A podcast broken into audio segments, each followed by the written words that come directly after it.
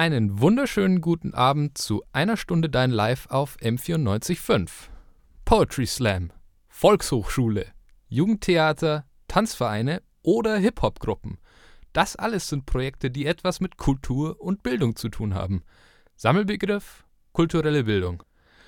Durch die Stunde führt euch heute Gregor und im Gepäck habe ich ein Interview mit dem Kulturreferenten der Landeshauptstadt Münchens, Hans-Georg Küppers und Stefanie Reichelt aus dem Kulturreferat. Und die zwei stellen sich jetzt mal vor. Mein Name ist Hans-Georg Küppers. Ich bin hier in München seit zwölf Jahren Kulturreferent. Und der Bereich der kulturellen Bildung, über den wir heute sprechen wollen, ist eine der ganz wichtigen Aufgaben im Kulturreferat, weil es um Teilhabegerechtigkeit geht. Das heißt, dass jeder an der Kultur teilnehmen kann. Mein Name ist Stefanie Reichelt. Ich leite die Abteilung 3 im Kulturreferat unter anderem zuständig für das Thema kulturelle Bildung und darf insofern daran mitwirken, dass diese wichtige Aufgabe umgesetzt wird, gemeinsam mit meinem Team. Mit Ihnen habe ich mich über kulturelle Bildung unterhalten. Dazu später mehr. Jetzt gibt es erst was für Bowling-Fans und Althippies.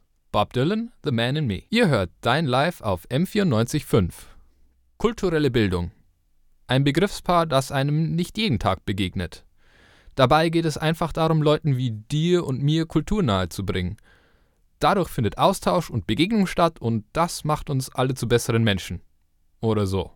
Ich habe mich mit Hans-Georg Küppers und Stefanie Reichelt aus dem Kulturreferat zusammengesetzt und über den Begriff unterhalten. Vielleicht für die Leute, die es noch nicht ganz so genau wissen, wie zum Beispiel ich selbst, was genau ist kulturelle Bildung eigentlich? Ich sage immer sehr gerne, kulturelle Bildung ist Befähigung zu kultureller Teilhabe. Klingt auch wieder ein bisschen abstrakt äh, umfasst aber ganz gut, finde ich, die, die Kernbegriffe, um die es geht. Also zum einen, einen geht es immer darum, Menschen zu befähigen, etwas zu tun oder etwas zu entdecken, was sie eigentlich in sich tragen, aber das auch leben zu können. Äh, es geht um Kultur, also es geht um kulturelle Praktiken ähm, und es geht um das Thema Teilhabe. Das formuliert den Anspruch, dass tatsächlich jeder einen Anspruch und auch ein Recht darauf hat, sich kulturell zu betätigen. Und das in Gang zu setzen, das ist kulturelle Bildung. Und warum ist es uns überhaupt wichtig? Wenn man das etwas weiter fasst, kann man sagen, der Mensch ist das einzige Lebewesen, was es gibt, was überhaupt Kultur haben kann. Und von daher gehört es also zum Menschsein auch, sich kulturell ausdrücken zu können, Kultur aufnehmen zu können. Das ist keine Selbstverständlichkeit für jeden. In diesem Sinne machen wir, wie Frau Reichelt gerade gesagt, Angebote, die die kulturelle Teilhabe ermöglichen.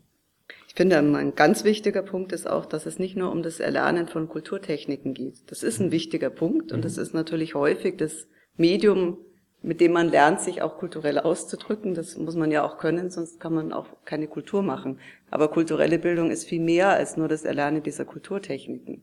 Also es geht nicht um das klassische Thema Musikunterricht nur, sondern es mhm. geht darum, wirklich seine kulturellen Potenziale zu erschließen und die auch anderen zu eröffnen.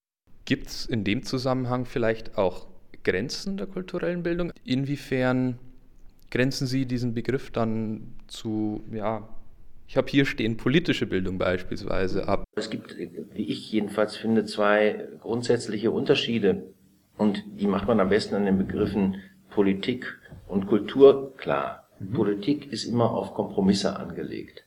Im Kulturbereich, im Kunstbereich wäre das sicherlich ziemlich fatal. Die Kunst und Kultur kann auch zweckfrei sein. Mhm. Politik kann niemals zweckfrei sein, sondern verfolgt immer einen Zweck.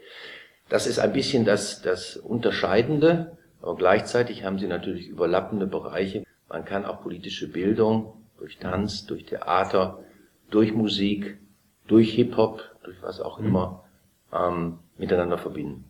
Aber generell will das Kulturreferat keine politischen oder ideologischen Stoßrichtungen vorgeben durch kulturelle Bildung. Sehe ich das richtig? Nein, das wollen wir, das wollen wir nicht. Aber natürlich ist Kunst und Kultur immer eine Auseinandersetzung mit der Welt und damit auch mit gesellschaftlichen und mit politischen Fragen. Aber da muss die Kunst und müssen die Künstlerinnen und Künstler ihre Antworten drauf finden und wir würden da keine politische Richtung vorgeben. Natürlich äh, sind wir nicht darauf bedacht, irgendeine Ideologie zu vertreten. Überhaupt nicht. Aber wir wollen schon das Thema der Demokratie in der kulturellen Bildung mitbehandeln, zeigen, wie wichtig es ist, zeigen, dass Demokratie nicht selbstverständlich ist, zeigen, dass Demokratie auch immer wieder neu erkämpft und verteidigt werden muss. Das ist natürlich schon eine politische Zielrichtung, die uns gerade jetzt angesichts des äh, Populismus, der von äh, vielen sehr rechtsextremen Parteien vertreten ist, wichtig ist. Aus meiner Sicht äh, kann ich sagen, dass eigentlich der kulturellen Bildung auch schon ein politisches Element immanent ist, indem sie nämlich ganz großen Wert auf Beteiligung legt. Also kulturelle Bildung ohne Partizipation, ohne Beteiligung derjenigen, die man ansprechen will, äh, funktioniert sehr schlecht und, und äh, schöpft eigentlich die Potenziale nicht aus, die in ihr liegen. Das versteht man also unter kultureller Bildung. Gar nicht so verkopft, wie man meinen könnte, oder? Mehr von Hans-Georg Küppers und Stefanie Reichelt gibt es später.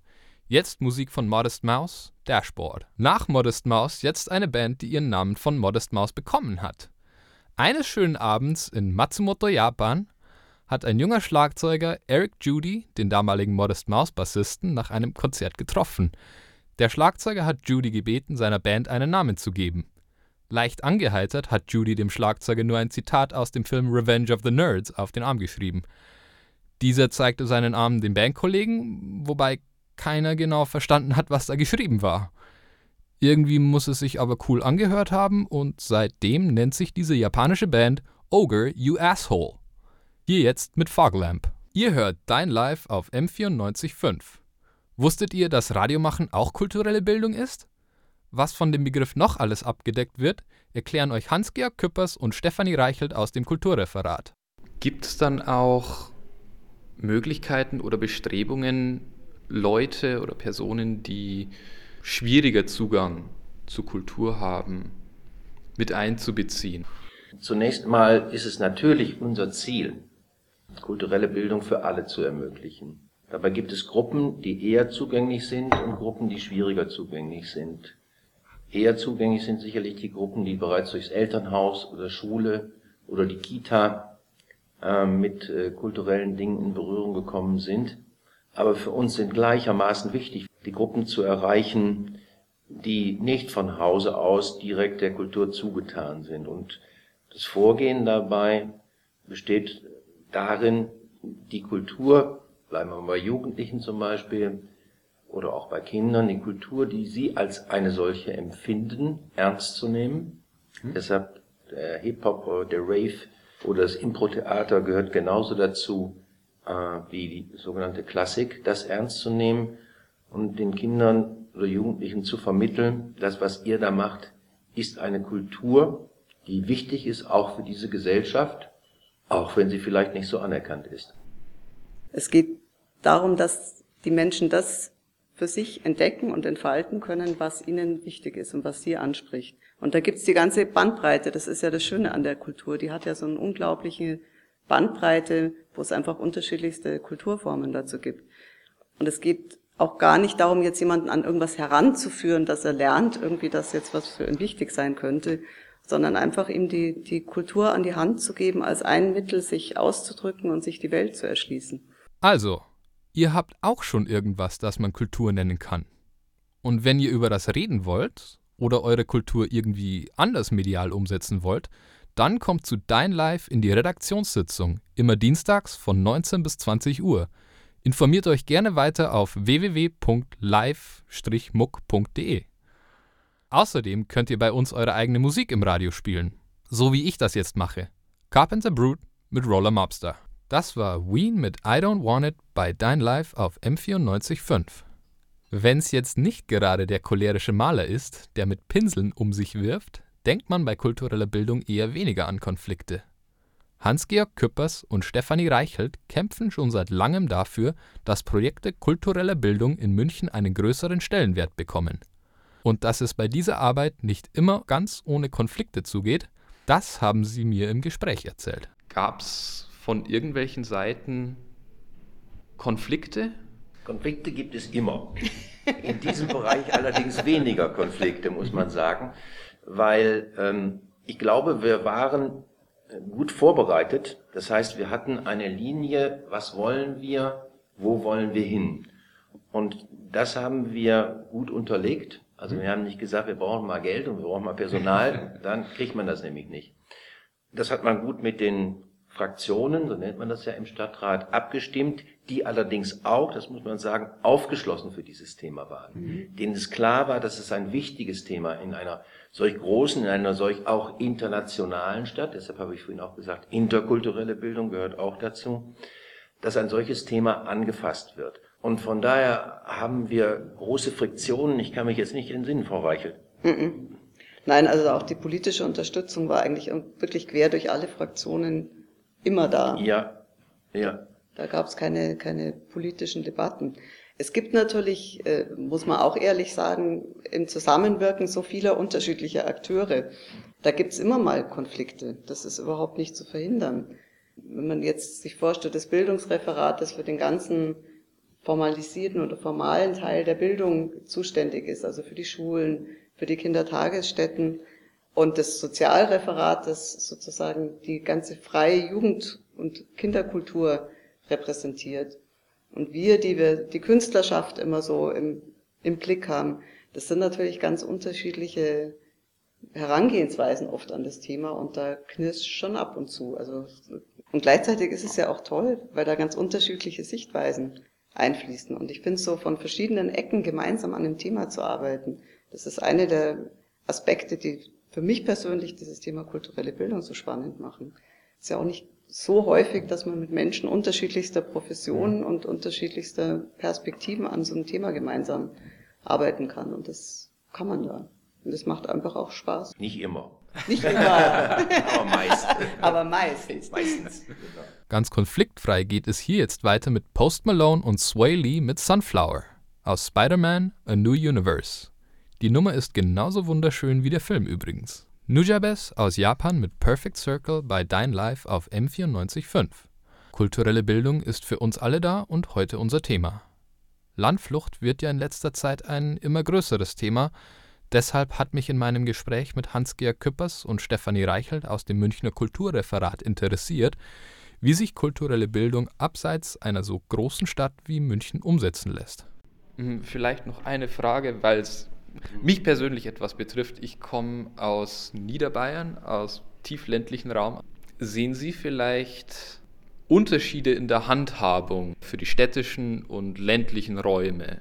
In der Stadt geht es tatsächlich oft eher darum, die Dinge zu koordinieren, mhm. weil so viel an Angebot da ist. Und äh, viele Angebote, die die gleiche oder eine ähnliche Zielgruppe ansprechen. Im ländlichen Raum, glaube ich, geht es eher darum, wie nützt man mit seinen Partnern, mit den Umlandgemeinden gemeinsam Potenziale? Also wie macht man sich so stark, dass man sich abstimmt untereinander und da ein gutes Angebot aufbaut? Weil das wahrscheinlich einfach unrealistisch ist, ein ähnliches Angebot in, im ländlichen Raum anzubieten, wie wir das in München haben können. In München geht es wirklich sehr stark darum, das zu strukturieren, das zu vernetzen, die, die Aktivitäten zu koordinieren. Da gibt es auch einen großen Bedarf, ähm, immer wieder sich kennenzulernen und ähm, auch nach außen wahrnehmbar zu sein. Im ländlichen Raum geht es, glaube ich, oft darum, überhaupt ein Angebot zu schaffen, in Kooperation mit anderen. Wobei, äh, und selbst wenn es nicht möglich sein sollte, das, was Sie gerade erwähnt haben, die Vereine, ob Trachtenvereine, ob Gesangsvereine, ob Fußballvereine und so weiter, sie sind, wenn man es ganz weit fasst, natürlich auch, auch ein Stück klar. kultureller Bildung ja, und auch Akteure klar. in diesen Bereichen. Ähm, und sie sind auch ganz wichtige Vereine zur Sozialisation und zum Zusammenleben von Menschen. Das hört sich ja. jetzt etwas banal an, aber das gemeinsame Singen muss erst einmal geschafft werden. Ja. Ne? Gemeinsam zu, zu einem ja. vernünftigen Chorstück irgendwie so zu kommen. Und im Fußball muss ich auch lernen. Ich muss mich auf jemand anderen verlassen können, dass wenn ich den Pass nach rechts außen schlage, dass da auch einer läuft. Mhm. Also das sind, das sind so banale Sachen, die eigentlich auch ein Stück zur kulturellen Bildung gehören. Auch wenn jemand sagt, Kultur interessiert mich nicht, interessiere mich für Fußball. Mhm. Auch in Ordnung, sage ich dann. Naja, und insofern muss man sagen, dass vielleicht an manchen, also ich, ich kenne viele ländliche Regionen, wo kulturelle Praxis, also das wirklich selber ja. machen, ja. das Tanzen, das Singen, auch das Theaterspielen, ja, es gibt ja viele auch Laientheatergruppen, wo kulturelle mhm. Praxis vielleicht sogar noch verbreiteter ist als in der Stadt. Ja, sehe ich ganz genauso.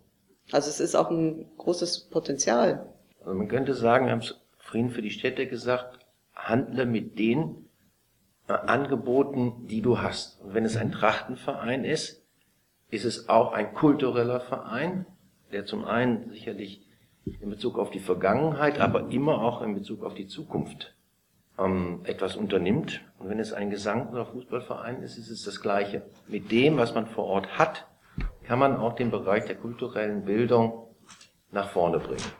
Man muss da nicht nach München schielen. Man kann, muss man aber nicht. Wie im Interview erwähnt, komme ich nicht aus München, deshalb hat mich diese Frage am Ende noch sehr interessiert.